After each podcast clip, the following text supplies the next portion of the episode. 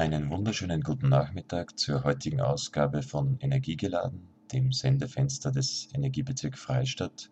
Mein Name ist Simon Klambauer und ich darf Sie durch die heutige Sendung führen, die ganz unter dem Motto Energiesparend bauen und sanieren steht.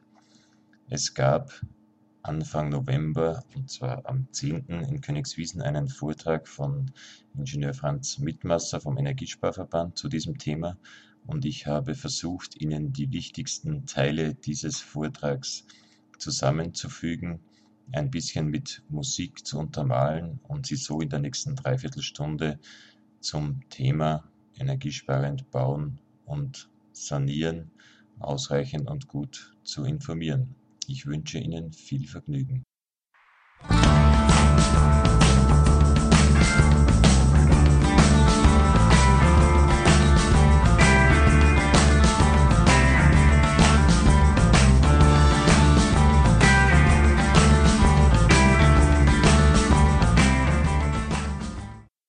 Recht schönen Dank für die Begrüßung, recht schönen Dank für die Einladung, dass ich als Energiesparverband bei Ihnen sein darf. Das Thema Bauen und Sanieren hat dann jeden mehr oder weniger eh schon mal getroffen, weil er schon mal dabei war beim Sanieren, beim Heiselbau oder selber gebaut hat sogar oder vielleicht sogar Mal die Ehre hat, eben sein eigenes Haus, was er gebaut hat, wieder zu sanieren. Ich möchte ganz einfach Ihnen ein bisschen was sagen, was ist halt wesentlich, was ist halt Ziel, wenn man sanieren tut, wenn man neu bauen tut, auch ein bisschen was erzählen über Förderungen, um ganz einfach ein bisschen an jeden das Gefühl zu geben, was ist halt Stand der Technik. So wie das Bild ganz einfach einmal sagt, den Energiefluss in einem Gebäude. Wir sehen, wir wissen, dass wir mehr oder weniger Energie tanken müssen, irgendeiner Brennstoffform. Wir wissen aber auch, dass das Haus Energie verliert äh, in verschiedensten Möglichkeiten und das sind eben die Dämmmaßnahmen, die eben gesetzt werden müssen bei einem Gebäude. Und es gibt natürlich auch Energie, die was wir gratis konsumieren können, das was eben die Sonnenenergie ist. Da geht es letztendlich auch um die Thematik, wie setzt man es ein aus technischer, optischer Sicht und dann letztendlich auch wie schaut es aus, wenn wir es tatsächlich einbauen, beziehungsweise auch in die Funktion einer Heizungsunterstützung, was letzter Zeit ja immer mehr wird, auch anwenden kann. Ein Thema, was immer wieder sehr groß ist, das Thema von vornherein, ist der Preis natürlich. Es ist schon angesprochen worden, der Benzin, das ist das, was man in der Woche möglicherweise einmal bei der Tankstelle spüren, dass schon wieder der Preis gestiegen ist oder dass er sich verändert hat. Und dann gibt es so viele Meinungen. Ja, der Preis ist immer so teuer, das ist eh schon so teuer, das brauchst du nicht mehr kaufen. Äh, ich bleibe bei dem, was ich bin, weil das ist schon so einfach. Und wenn wir ein bisschen isolieren, dann sparen wir eh so viel Heizkosten, dass wir bei dem Brennstoff bleiben können. Äh, die Linie, die Liste ist da ganz einfach erstellt worden äh, vom Jahr 2000, wo man sieht, wie die Heizbrennstoffe letztendlich sie verteuert haben wir brauchen ja nicht ein paar auszunehmen, das, was nicht mehr so viel genutzt wird, ist die Steinkohle, aber das Heizöl, die schwarze Linie, sieht man, die hat einmal einen Einbruch gehabt und dann ist ganz brutal gestiegen, ist nochmal runtergefallen um so 2008, 2009 und steigt mittlerweile sehr stark an, beziehungsweise es schaut momentan nicht so wirklich aus, dass es ist, aber wir haben vom Jahr 2000 über 100 Prozent Preissteigerung drinnen. Spürt jeder, der was Ölheizung hat und jammert natürlich und sagt, das Harzen ist inzwischen teuer geworden. Früher hat er gesagt, wir brauchen viel Öl. Heute sagt er, es ist teuer geworden. Es hat sich ein bisschen geändert. Ja, er braucht nicht mehr viel Öl, sondern er braucht viel Geld. Äh, Pellets, weil wir es als Holzbrennstoff gleichwertig von der Anwendung ja verwenden können, so wie eine Ölheizung. Rennt ja vollautomatisch, ist leider Gottes verschrien. Und das heißt, ja, Pellets, die sind so teuer und man kann es eh recht gut anschauen. Pellets haben 28% Preissteigerung gehabt seit dem Jahr 2000. Äh, ja, wir sind mit dem Preis äh, so hoch oder insgesamt gestiegen, das kann man auch ganz gut sagen. Aber was eine ganz spannende Linie ist, das ist die violette Linie, die müssen wir uns anschauen. Das ist nämlich der Verbraucherindex, der was gestiegen ist. Das heißt, wir haben ja jedes Jahr einen gewissen Index, wo das Geld weniger wert wird, wie man so schön sagt. Und man sieht, der liegt da bei 127 Prozent. Das heißt, die Pellets sind um 1 Prozent effektiv teurer, als wir im Jahr 2000, wenn man es mit dem Index nämlich anschaut. Also eigentlich nicht teurer waren. Sie haben, du brauchst mehr Geld momentan als Euro, aber effektiv ist keine Teuerung nicht drinnen. Äh, und das zeigt ganz einfach, dass das schon recht interessant ist. Was man auch sieht, die gelbe Linie Gas ist in letzter Zeit relativ stark gestiegen. Ja, und alle anderen Brennstoffe haben sich mehr oder weniger auch aufbewegt. Also ist letztendlich nichts billiger geworden, das was wir so allgemein annehmen können. Ja. Den Energiefluss, wie man tatsächlich im Moment verwenden, schaut halt sehr vielseitig aus.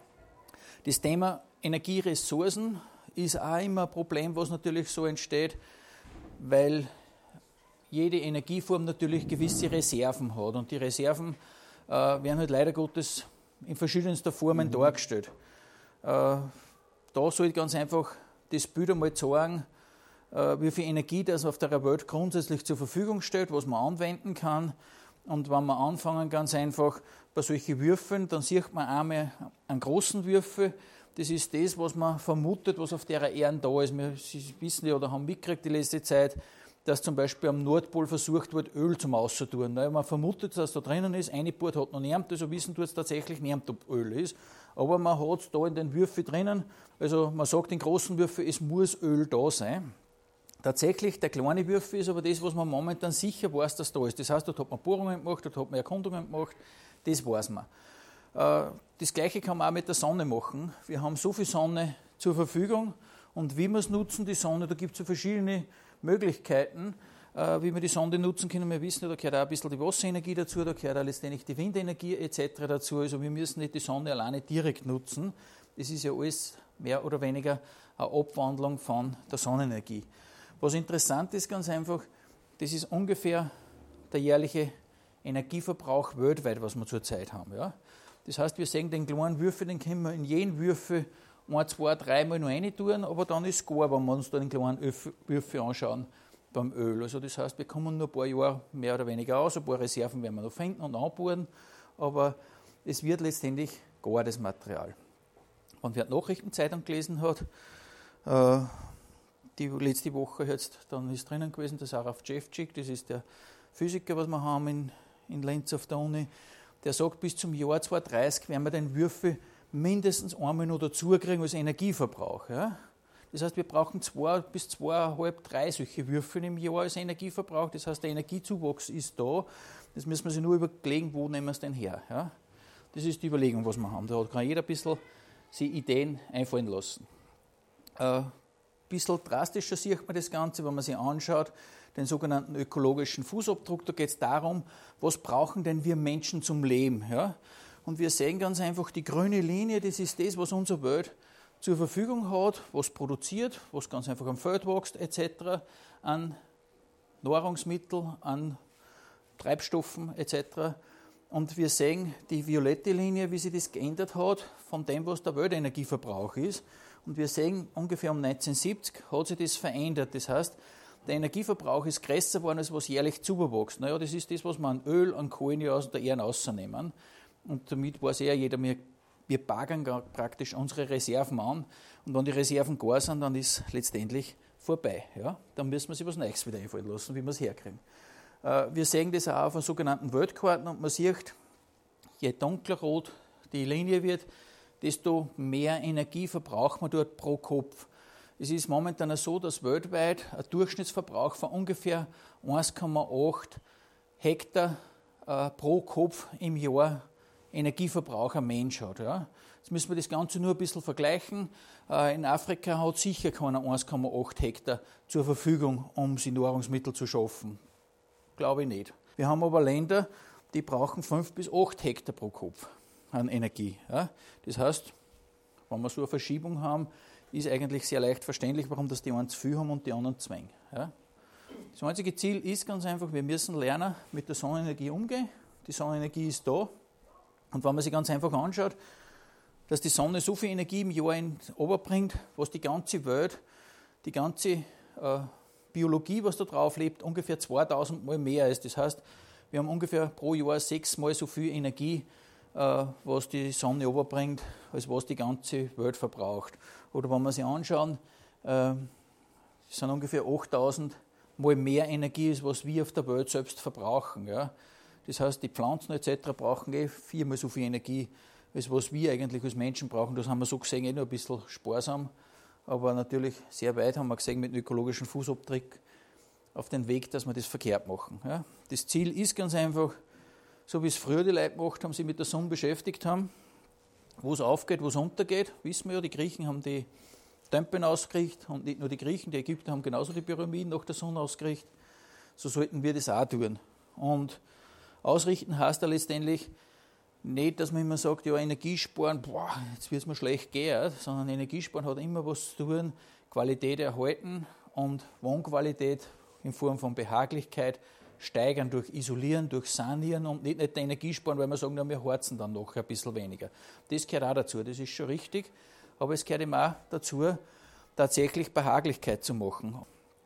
Da gibt es so ein schönes Diagramm, schaut ein bisschen kompliziert aus, aber es ist relativ leicht zu verstehen. Man schaut sich ganz einfach von der Mauer oder vom Fenster, von der Außenfläche die Oberflächentemperatur an und man schaut sich immer dazu die sogenannte Raumtemperatur. Ne?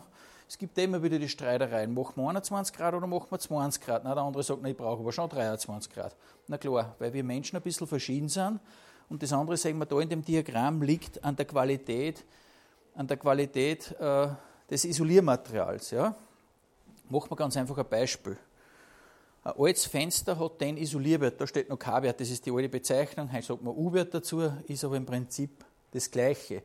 Und wenn ich sage, bei einer Außentemperatur von minus 10 Grad hat das Fenster als innere Oberflächentemperatur 10 Grad. Ja, das kannst du angreifen. Dann weißt du, dass es kalt ist, mehr oder weniger. Und wenn ich mir da jetzt anschaue dazu und ich sage, ja, es hat drinnen in der Stunde 20 Grad, dann sehe ich, dass die 20 Grad sie mit den 10 Grad da herunten eigentlich ja schon schneiden. Ja, da sind wir jenseits von Gut und Böse von dem sogenannten Behaglichkeitsfeld. Und das Behaglichkeitsfeld ist deswegen ein wenig so wolkig, dass man sagt, es gibt eine sogenannte Kernzone und es gibt wieder eine Randzone. Der eine sagt, mir ist es kalt und der andere sagt, mir ist es zu warm. Ja. Wir Menschen empfinden was verschieden, aber da hat keiner Ausrede. Da ist überall zu kalt, wenn es bei dem Fenster sitzt. Ja. Kennen wir ja, jeder sagt, ins Tisch, ich sitze mir nicht, weil da zirkt es. Ganz klar. Ja. Was tun wir? Ein gescheites Fenster rein. Und man kann das auch optisch sehen. Die Fenster schauen auch so aus. Ja. Wasser ist immer ein Zeichen, Kondenswasser zwischen kalt und warmer Verbindung. Und das ist das, wo jeder natürlich mehr oder weniger jammert, dass er das Fensterbrill jeden Tag abwischen muss, weil es halb nass ist und dass der Schimmel wächst und was weiß ich, was alles noch dazukommt, dass es nicht gemütlich ist drinnen. Ja. Wenn man sich eine Mauer anschaut, die was nicht gut isoliert ist, die was einen schlechten Isolierwert hat, dann hat die 14 Grad, Oberflächentemperatur bei minus 10 Grad, dann sehen wir zwischen 23 und 24 Grad, kommen wir gerade noch dort rein, dass wir sagen, es ist nur grob behaglich. Ja? Aber recht viel Spül haben wir nicht, weil der andere sagt, mir ist es kalt und der andere sagt, da herum ist es warm. Ja? Das heißt, wir können mit dem Harzen eine bestimmte Bausubstanz als Qualität nicht ausgleichen. Ja? Da kannst du harzen, was du willst, und der andere sitzt da drinnen und sagt, das geht eh, und der andere sagt, was soll es, mir friert den ganzen Tag, ich mag mich nicht warm. Ja? Heißt, wir müssen isolieren. Aber da haben wir dann auf einmal schon 19 Grad und da können wir sogar mit 20 Grad sagen, oder eine kann sagen, mit 20 Grad, jetzt geht es ja aus und der andere sagt, mir ist aber noch zu kalt. Ja. Dann machen wir es halt größer, aber bei 23 Grad ist auch wieder Sendepause. Also alles, was über 23 Grad drüber geht, heißt eigentlich, mir ist zu warm. Was passiert in der Praxis? Die Leute rennen dann in der Unterwäsche umeinander. Ja. Und dann sind wir dort, wenn sie sich wundern, sie haben so hohe Heizkosten, eh klar, weil das keine artgerechte Heizung ist. Ja? Du stößt ja nicht den Sommer zum Hochofen zu und sagst, endlich ist es warm, oder? Naja, das ist die andere Seite. Und so stellt man sich im Winter nicht mit der Unterwäsche ins Haus rein. Ja?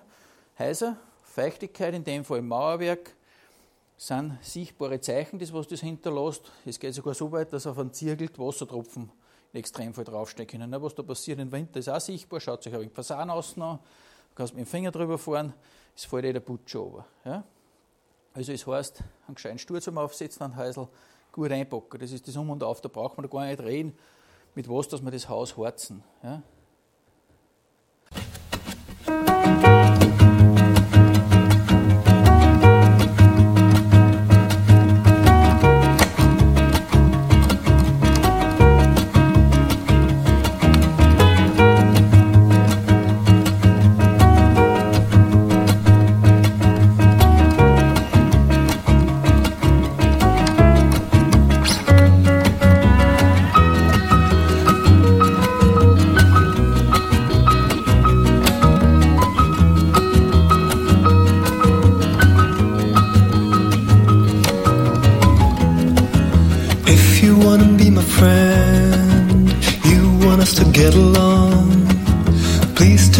expect me to Wrap it up and keep it there. The observation I'm doing cold Easily be understood A cynical demeanor. But one of us misread. What do you know? It happened again.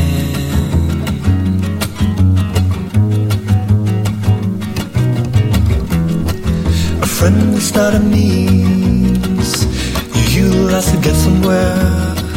Somehow didn't notice friendship is an end.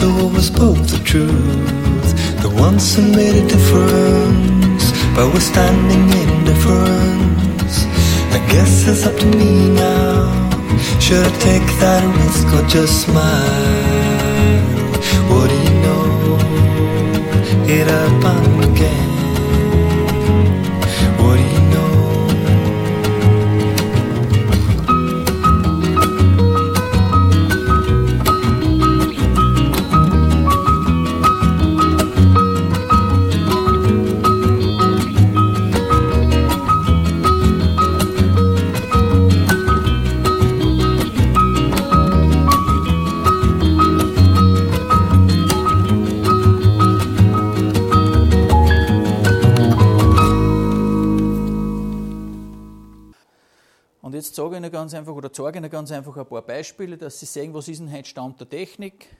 Das gilt für den Neubau sowieso, für den Altbau, wenn man saniert, versucht man das Ziel zu erreichen. Das heißt nicht, wir müssen es nicht mit Gewalt erreichen, aber wir sollten Ziele erreichen. Das heißt, man versucht im Rahmen einer Althaussanierung möglichst einen Neubau zu erreichen, weil es ja schon wurscht ist, ob ich jetzt 8 cm Wärmedämmung zubietue oder ob ich von mir aus 16 cm oder 20 cm zubietue. Da aber bleibt das Gleiche. Material, äh, kostet nicht so viel mehr, weil meistens sind die Arbeitsleistungen, gerade in der Sanierung, die Hauptkostenfaktoren. Und wenn man sich anschaut, sei es ein Ziegelmauerwerk, eben, dann sind wir da bei Wärmedämmungen, sei es als Vollwärmeschutz, sei es als Riegelbau, also es gibt ja verschiedenste Ausführungen, die eben die 16, 20 cm sind. Im Neubau kann man sich als Richtmaß so sagen, ein guter 50er Ziegel ist ausreichend, ein 38er nimmer. Ja. Der 38 ist so gesehen isoliertechnisch alleine als Mauer hinzustellen, vom Markt verschwunden. Dann gibt es nur noch in Kombination, wenn einer sagt, ich möchte ein bereits Fensterbrill haben und tue mir außen eine Wärmedämmung auf. Und dann kannst du überlegen, ob du das mit einem 30er Zirkel magst, genauso wie mit einem 38er Zirkel. Ja. Aber 50er Zirkel als Mindestanforderung ist eine Zielvorgabe, auch wenn man was dran baut zum Beispiel. Bei einem Holzriegel ja, sind wir ungefähr bei 30 cm in Summe Dämmung, wo man sagt, dort wird es interessant, alles aufwärts kann nur besser sein. Ja. Gleiches gilt, Dachschrägen, Dachbomdämmung. Man muss sich natürlich immer wieder anschauen, wie schaut die Situation aus, gerade wenn ich was Bestehendes habe, wie kann ich denn weitermachen, weil da ist oft schon ein bisschen genaueres Wissen gefragt. Äh, es gibt immer die Fragereien, dann letztendlich brauche ich eine Dampfsperre, brauche ich Dampfbremsen, darf ich überhaupt ausbauen? Was kann ich denn machen? Was tun wir denn, ich will den Raum innen nicht zerreißen, der ist ja schon ausgebaut, ich will es nur besser dämmen. Können wir da von innen was machen oder kann man auch was von außen machen? Und, und, und. Also da gibt es viele Varianten, Möglichkeiten, Baumaterialien. Was auch sehr wichtig ist, ein Haus muss mit warmen Fiers dastehen. Ob da drunter der Keller ist oder ob das Fundament ist oder ob das ein Fundamentplatten ist, es muss außen oben gedämmt werden. Es hilft ja nichts, zwei Wintermäntel anziehen und mit Halbschucht dastehen, oder? Du wirst trotzdem jammern, du hast kalte Fiers. Und genauso geht es um ein Häusl. Wir lassen uns heute nicht sehr oft täuschen, ganz einfach deswegen, weil wir sagen, wir haben eh überall Fußbodenheizung, es ist eh schön warm. Aber schaut mal im Winter, wie weit das der Schneebandhäusl zuwilligt. Genau genommen müssen wir bei der Außenwand anlegen, der Schnee. Und? Was tut er? Den ganzen Winter ist mindestens ein halber Meter bis zu einem Meter Schnee frei. Ja? Weil es das weggeharzt zwangsläufig. Also dort geht der Schnee. Ja? Also das ist ein Zeichen, wie gut das isoliert ist, ein Haus. Also ein Haus verliert nach unten genauso Wärme. Und die Ausrede, wir haben nicht drunter einen Köller, das ist auch nicht der halbe Wahrheit. Weil der Köller frisst natürlich auch einen Haufen Wärme weg oder umgekehrt lässt einen Haufen Köhler rein, wenn er nicht gedämmt ist. Ganz speziell im Aufpassen bei Fußbodenheizungen, ganz speziell aufpassen, wenn im Haus drinnen äh, Garagen sind, weil Garagen sind kalt, spüren viele Leute, die was das haben, die sagen, in der Küche ist viel wärmer, aber in der Wohnzimmer ist so wie kalt, ja, weil da drunter Garage ist. Ja. Oder eben auskragende Teile. Ja. Momentan ist es so modern, man baut lauter Häusl, du glaubst, der hat angesetzt zu einem Brückenbau. Ja, er ist nur nicht fertig geworden. Ja. Man kragt alles aus und jeder vergisst, dass da drunter nur Beton ist, aus rein statischen Gründen, na klar, was sonst. Und der, wenn man dem Wert ist Fuji Gogol. Ja. Ist an jeden wurscht. Und dann harzt und dann sagt er, hm, meine Eltern haben vor 30, 40 Jahren Häusl gebaut, die haben das gleiche an Brennstoff gebraucht. Wir haben neu gebaut und brauchen es auch. Warum denn das? Ne? Die Fußbodenheizung nach außen weggeharzt, ohne dass er es sieht. Außer er schaut mit der Infrarotkamera drauf. Dann sieht man es. Fenster, heute ein neues Fenster, eine Dreischeibenverglasung hat 0,7. Ja, kann sich jeder ausrechnen. Da ist der Faktor 4 fast drinnen. Das heißt, ein Fenster, ein modernes, braucht heute nur ein Viertel Energie, ist wie ein Fenster, das was du eben vor 20, 25 Jahren neu kaufen hast können. Ja, nur mehr nur ein Viertel. Anschauen muss man sich über ein Fenster und so wird es auch von uns beurteilt. Ein Gesamtwert, der UW-Wert, heißt nichts anderes wie der, der, der Isolierwert vom Fenster als Gesamtes gesehen. Das heißt, da ist der Rahmen dabei und da ist die Verglasung. Ja. Das G bezieht sich auf Glas und das ist nur der Glaswert. Ja, und beim Fenster ist aber das Größte in der Regel immer Glasscheiben und nicht der Rahmen. Aber zählen tut das Fenster insgesamt und man kann also als Daumenwert sagen, eine 0,7er Verglasung ergibt ein 1,0er Isolierwert für das gesamte Fenster. Dass es noch Fenster gibt, die was besser sind, schaut man sich an, kann man auch einsetzen, ist überhaupt kein Problem. Es gibt auch ein Prüfzeugnis. Ja, und durch die Prüfzeugnisse werden es beurteilt es gibt dann 06er Gläser, 05er Gläser. Ändern tut sich die Beschichtung, ändern tut sich äh, die Gasfüllung. Ja, wir haben überall halt Edelgas drinnen, das Gas stellt nichts an. Braucht keine Angst haben, es fliegt das Heisel deswegen nicht in die Luft. Aber es ist wichtig, dass das drinnen ist. Ja, wichtig sind eben halt nicht, nicht äh, sagen, wir bauen eher kurz Fenster ein, sondern wir müssen auch die Anschlussfugen anschauen. Das heißt, wie ist denn das Fenster eingebaut? Dort haben wir das Riesenproblem und Ihr kennt es wahrscheinlich oder hat es euch selber mal betroffen schon. Der sagt, jetzt haben wir neue Fenster reingemacht und seitdem, dass wir neue Fenster haben, die sind sogar vielleicht in weiß, aber jetzt haben wir Schwarzrandel gekriegt. Ja, wieso denn das? Ja?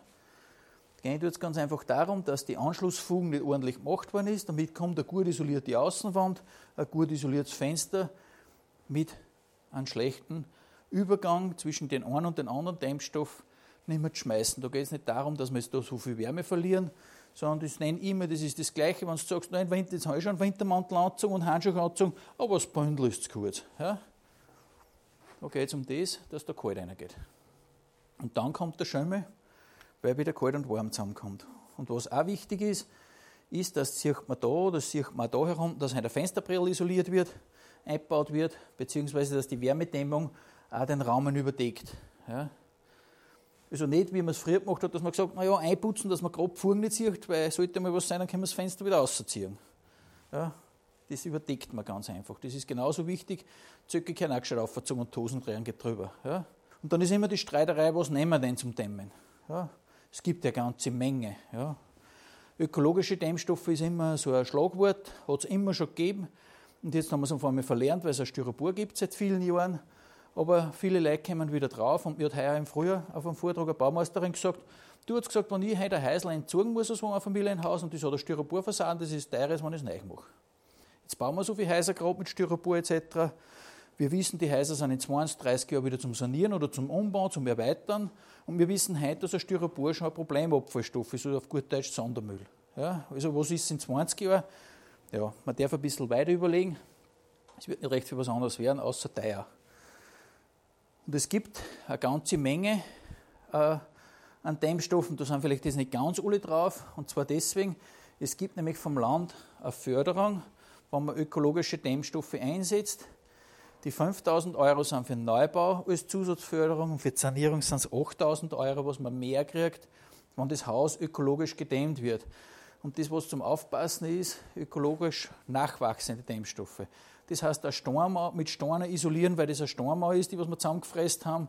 Das mag auch ein Dämmstoff sein, wenn du das dementsprechend dick einbaust, aber es ist kein nachwachsender Dämmstoff. Nicht? Also wird nicht, fällt nicht ein in die Förderung. Ein Zirkel natürlich als Außenwand fällt immer als ökologischer Dämmstoff rein.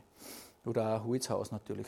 Und so sind auch Holzfaserdämmstoffe natürlich nachwachsende Dämmstoffe.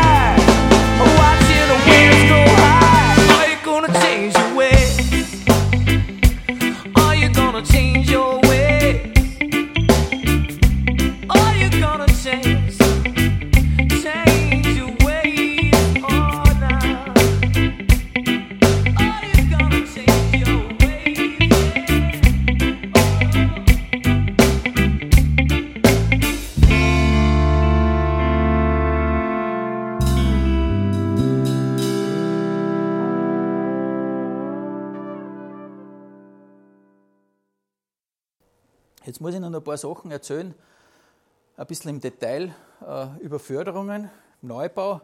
Da hat sich heuer des Jahres wieder was geändert. Das, was ziemlich einheitlich ist, dass es überall einen Energieausweis gibt.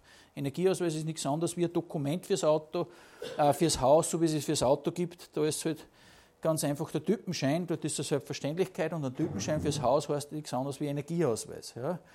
Und das in der Neubauförderung ist ganz einfach Vorschrift, ein Haus muss mindestens oder kleiner gleich die Energiekennzahl von 45 Kilowattstunden zu haben. Eine Besonderheit, was wir in Oberösterreich auch haben gegenüber manchen anderen Bundesländern, ist, dass wir die sogenannte Nutzheitsenergiekennzahl als Förderungskriterium haben. Die hat ganz einfach den feinen Unterschied zu den sogenannten Energiekennzahl, die was auf der Titelseite steht, dass im Rahmen der Förderungen die Häuser mathematisch auf eine Einheitsgröße gerechnet werden. Na, eh ganz einfach zum Verstehen oder auch zum Erklären. Es ist nämlich so, dass bei uns in Oberösterreich in der Förderungen genauso Reihenhäuser wie ein Bungalow oder ein dreigeschossiges Haus in einen Fördertopf fallen, weil es heißt, bis zu drei Wohnungen fällt das in eine Förderung rein. Und wie wir wissen, der, was ein Reihenhaus hat, der, was am Rand, am Rand wohnt, hat mehr Außenwand wie der, was in der Mitte wohnt. Und wenn einer ein Haus alleine stehen hat oder vier Außenwände, dann sagt der die vier Außenwände, ich muss viel mehr isolieren, dass ich das Gleiche zusammenkriege wie einer, der was in einem Reihenhaus in der Mitte wohnt. Und der andere bucht jammern und sagen, mein Haus ist nicht der eingeschossig, weil das ist ein Bungalow. Ich muss auch viel mehr isolieren, als wenn ich das Haus zwei- oder dreigeschossig gebaut hätte. Das ist nämlich ein mathematisches Problem. Das heißt, da kann der Heiselbauer nichts dafür, sondern die Mathematik, was da dahinter steckt. Und das gleicht man ganz einfach durch eine mathematische Korrekturformel aus. Und deswegen rechnet man eine Energiekennzahl auf der Titelseite, was am Energieausweis steht, um auf die Nutzheitsenergiekennzahl, was eine Förderbedingung ist. Ja. Das heißt nicht, dass die Zahl falsch ist, sondern die gilt nur für das eine Haus und das andere kannst du vergleichen mit allen anderen Häusern. Äh, ja, wie gesagt, 45 ist erforderlich. Allerdings ist dann erforderlich eine Solaranlage mit 8 Quadratmeter und oder eine Photovoltaikanlage mit mindestens 2 kW Peak. Ja, das sind Voraussetzungen, die brauchen wir. Ansonsten wird das Haus in der Wohnbauförderung nicht gefördert. Ja. Äh, was noch so nebenbei zum Erwähnen ist, eine Biomasseheizung als Heizsystem darf drinnen sein. Also Ölheizungen schon so lang gestorben bei uns in Oberösterreich in der Förderung. Eine Wärmepumpe muss mindestens eine Arbeitszahl von 4 haben, Jahresarbeitszahl, beziehungsweise eine Luftwärmepumpe hat eine Ausnahme mit 3,5. Ein Erdgasbrennwertgerät kann man einsetzen, was förderbar ist, oder Fernwärme oder Nahwärme. Allerdings ganz so einfach ist es noch nicht, weil generell heißt es nämlich, wir müssen 36 Kilowattstunden zusammenbringen als Energiekennzahl. Und wenn einer sagt, naja, das bringe ich jetzt an, weil ich mein Haus so gut isoliere, dann sind wir wieder da, was wir da schon gesagt haben, eine Biomasseheizung, eine Wärmepumpe muss er zusammenbringen. Er muss allerdings bei der Wärmepumpe immer noch eine 4 Quadratmeter Solaranlage machen oder eine 1 kW-Anlage. Oder eben die Wärmepumpen mit Ökostrom zu betreiben. Ja, das kann man sich aussuchen, wie man das machen möchte, aber die Bedingungen sind ganz einfach vorgegeben. Genauso wie bei einer Erdgas. Brennwertgerät muss ich eine 4 Quadratmeter Solaranlage dazu machen oder 30 Prozent Biogas einkaufen im Jahr. Mindestens. Oder ich darf natürlich ein Fernwärme- oder Nahwärmenetz machen. Das heißt, es geht nicht nur beim Häusl ums Isolieren, wie gut ist die Energiekennzahl, sondern es geht auch ums Heizsystem. Ja klar, weil dort hinten ist versteckt der CO2-Haushalt. Ja. Was dann immer noch überall dazu gilt, das was da herunten steht, der Netzstern, muss kleiner 45 sein, das hängt mit dem zusammen, weil du könntest ja sagen, ich habe die 36 zusammengebracht, weil ich eine kontrollierte Wohnraumlüftung eingebaut habe mit der Wärmerückgewinnung und die Wärmerückgewinnung würde ja das Haus zusätzlich die Energiekennzahl senken. Und es könnte aber sein, dass ich sage, wenn ich die Lüftungsanlage nicht betreibe, dann habe ich aber 48 oder 51 oder sonst irgendwas und das darf nicht sein. Das heißt, das Netzstern ist der Bezug an eine Lüftungsanlage. Ja. Wie es das zusammenbrachst, fragt niemand, nur wenn du das einbaust mit der Lüftungsanlage, muss eine Lüftungsanlage auch unter 45 sein. Darum steht da nämlich ein Stern dabei. Ja? Also, so ganz einfach schaut es nicht mehr aus, wie die Förderungen ablaufen im Neubau. Man muss relativ viel schon tüfteln im Energieausweis und zu denen ist ja eh da, weil am Computer bzw. im Papier heute ist es immer noch leichter aus, wenn du dann in der Bauphase bist, ist es ein wenig schon schwieriger. Und darum einen Energieausweis als Werkzeug zu verstehen und auch in der Planungsphase mit einbinden, weil dann kann ich sagen, was bringen wir denn ein paar Zentimeter mehr? Ja, und nicht sagen, naja, wir haben eh irgendwas geschafft, passt schon. Ja, das sollte nicht ein Dokument sein von einer vollendeten Stelle, sondern man kann es ja entwickeln und sagen, wo steckt in unserem Haus Schwächen drin und was bringt, wenn man ein paar Zentimeter macht und wie viel verbessert das Haus, unabhängig einmal von der Förderung. Dann sehe ich auch, wo kann ich Dämmstoffe mit was für eine Qualität und was für Kosten noch zusätzlich einsetzen. Und was die Möglichkeit eben ist, das ganze Haus zu verbessern. Ja, das ist insgesamt einmal eben, wie wir eh schon gesprochen haben, die Dämmstoffe. Das kann immer Lüftungsanlage sein, das Heizsystem, was mit inkludiert ist, oder letztendlich natürlich zu Heizsystem gehört. Einsatz von einer Solaranlage, weil das in der Berechnung mit einfließt. Ja. Und damit, wenn ich ein Haus ganz normal hinstelle, wie ich es vor vielen Jahren hingestellt habe, habe ich immer einen FGE, der was eins ist, und zwar wird das Referenzhaus immer 2007er Jahr genommen. Und im Neubau ist zum Beispiel Vorschrift, dass der neue Wert auf jeden Fall kleiner sein muss. Ja. Also er muss ein neues Haus besser machen als wie im Jahr 2007. Ist damit automatisch erfüllt, weil ich die Kennzahl auf 45 gebracht habe schon. Ja, und es gibt in verschiedenen Möglichkeiten, eben mit der Dämmung, mit Lüftungsanlagen, haustechnische Maßnahmen, also zusätzlich bessere Rohrdämmungen zum Beispiel einsetzen oder Solaranlagen einsetzen, was den Wert setzt.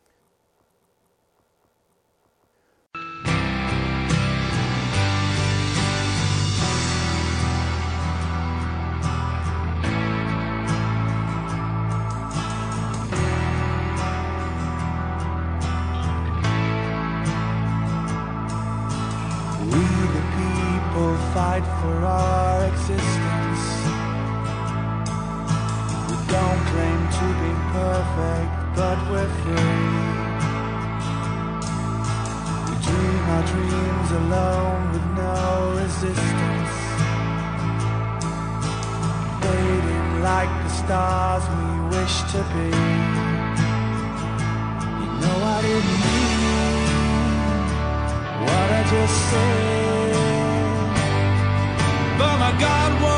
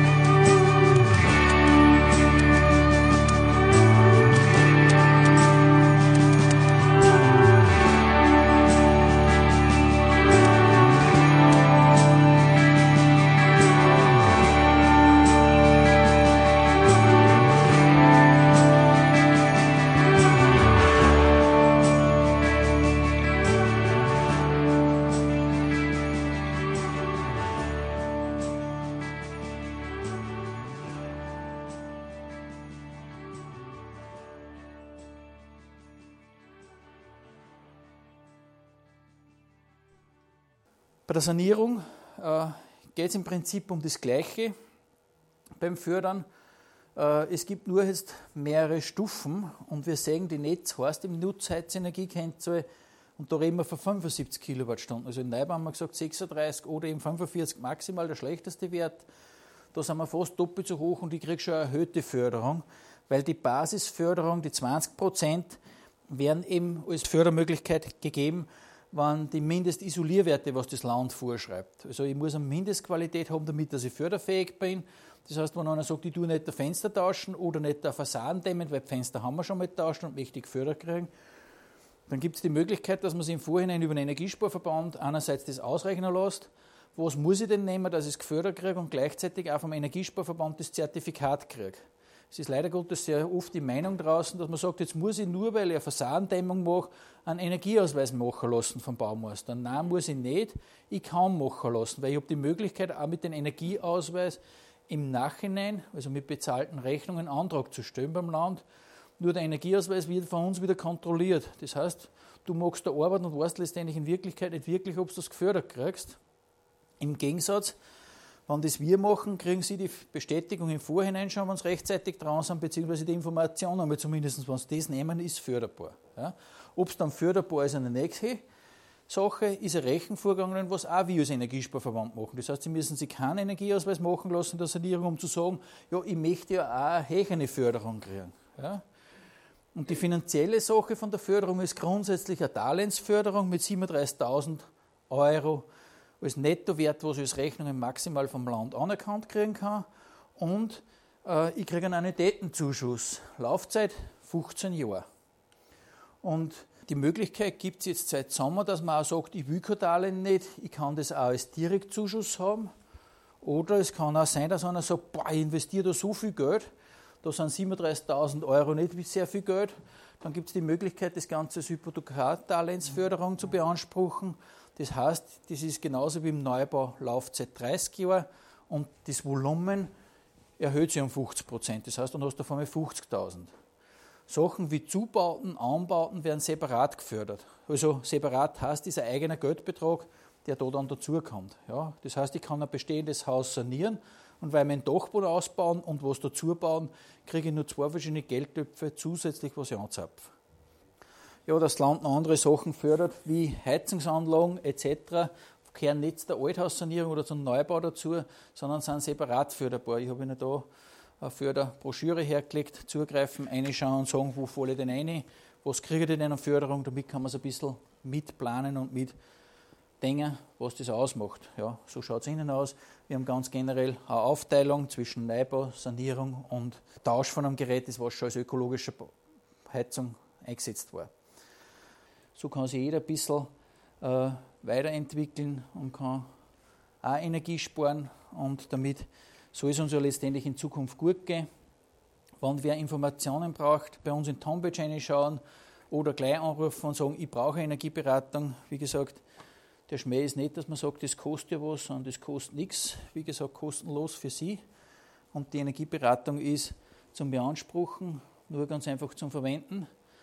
Und ich sage einen schönen Dank, dass ich Ihnen jetzt da ein bisschen am Abend unterhalten habe dürfen.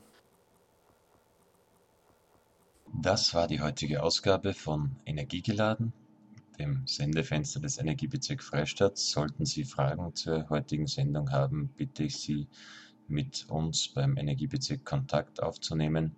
Ich hoffe, es waren wertvolle Informationen dabei und wünsche Ihnen noch einen schönen Abend. Auf Wiederhören.